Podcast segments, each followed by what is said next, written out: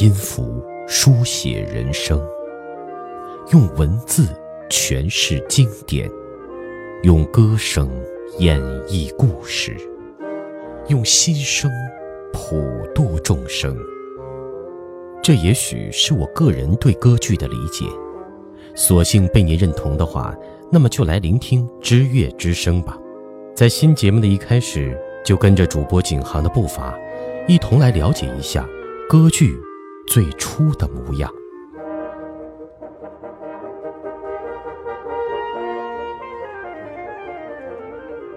如今，歌剧在西方音乐世界里已是个极其完善的系统，但在最早的三十年间，它却面临着生存的巨大威胁。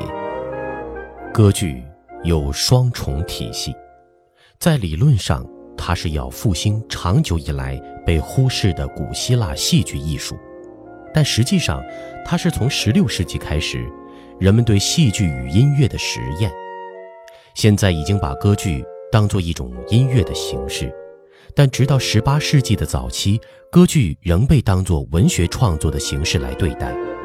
音乐只是辅助。回顾最早期的歌剧，就不难了解其中的缘由了。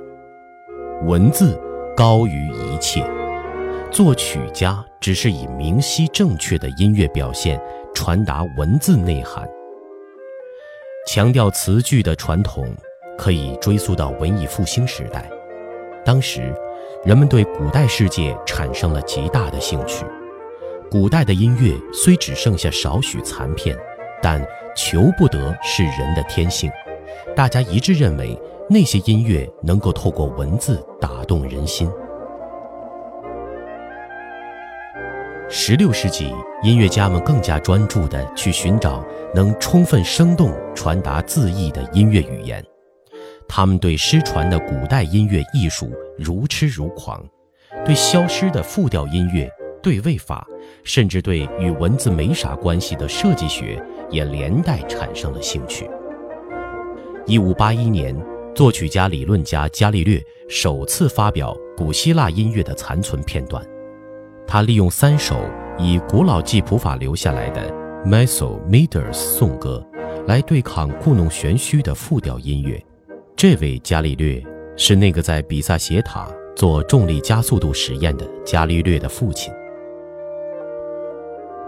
古代戏剧与音乐的争论在艺术家与学者圈中进行的最为激烈，尤其是在1570至1580年，以佛罗伦斯的巴迪伯爵为中心的同治会。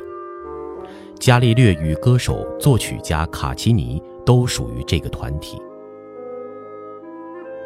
稍晚到1590年，另一个团体在富商科西伯爵家中聚会。这个圈子包括了诗人里努奇尼与作曲家佩利。他们除了采纳古代审美观之外，还在田园戏剧中寻找灵感，特别是瓜里尼的《忠实的牧者》。这部作品对今后诗歌创作，甚至对歌剧本身都有深远影响。你必须了解的是。意大利知识分子虽然对古代音乐与戏剧有强烈的兴趣，但最早的歌剧却是田园剧，而非悲剧。科西、里努奇尼、佩里三人合作的第一部歌剧，是在1589年春天上演的《达芙妮》，如今它被公认为第一部歌剧。里努奇尼的剧本源自希腊的美丽精灵达芙妮神话。奥维德的诗作《变形》也有数集。达芙妮遭到太阳神阿波罗的诅咒，最后变成一棵树。奥维德诗作里描绘的神与半神之间的玄妙世界，是歌剧创作初期大家都津津乐道的话题。达芙妮的音乐作曲是佩利，有一部分是科西伯爵加添的，可惜大部分已经失传了。残片显示其朗诵与描述性风格，可让你我大致了解是个什么样子。同样的风格，你可以在里努奇尼与佩利合作的另一部作品看出来。这部标题为《尤利迪斯》的音乐戏剧，是为庆祝法国国王亨利四世在一六零零年与梅迪奇家族的玛利亚结婚所作。歌剧和庆典以及权贵结合的做法，从此在一些小君主的剧院里，或是接受补贴的歌剧院里长期存在了下来。尤利迪斯是第一部以奥菲欧神话改编的歌剧。尤利迪斯是奥菲欧的妻子，被毒蛇咬伤而死。奥菲欧进入冥界，恳求冥王让尤利迪斯复活。他动情的音乐打动了冥王。于是获准带着爱妻重返人间。奥菲欧这个角色后来在歌剧史上不断的重现，蒙特威尔第与格鲁克都以此写过重要的作品。奥菲欧可以说是歌剧的守护者。太阳与音乐之神阿波罗和奥菲欧经常出现在早期的歌剧中，这并非偶然，因为歌剧作品往往就是以音乐的力量来续写神话嘛。好了，聆听完今天的这一篇故事之后，我相信所有的听众朋友们一定会对歌剧的萌芽与最早的原型有了一个初步的认识。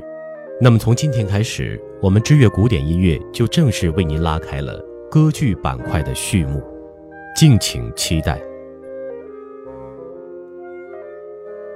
关注微信公众账号或新浪微博“知乐古典音乐”，在那里。